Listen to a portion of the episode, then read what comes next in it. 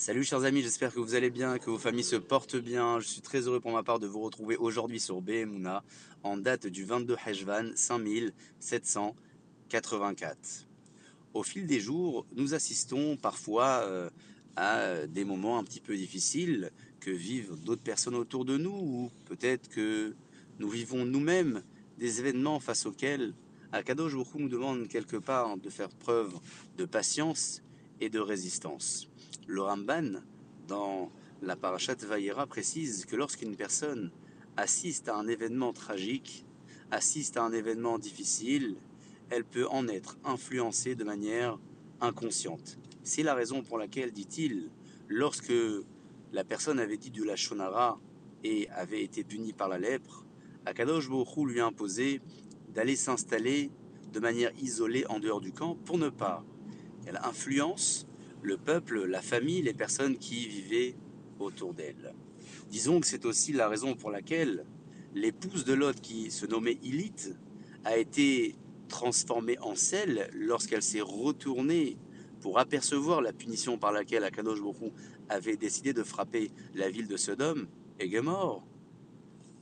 En se retournant, en apercevant ce qu'elle a aperçu, elle se transforma finalement en sa crainte, en la crainte du sel qui venait de frapper la ville.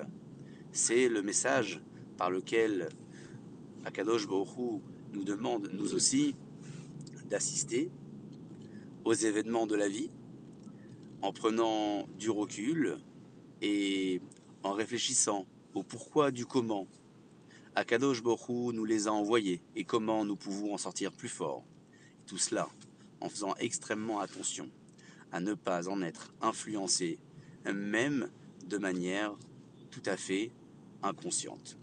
Pour preuve, lorsqu'une personne rentre dans un examen quel qu'il soit, s'il reçoit des encouragements, il sera motivé et aura plus de chances de réussir et de persévérer. Si en revanche, on le décourage avant même qu'il ne commence sa mission ou son examen, même s'il a du talent ou de la connaissance, ses chances de réussir s'amoindriront. Nous constatons bel et bien combien notre inconscient a de l'influence sur nous et agit directement sur notre comportement.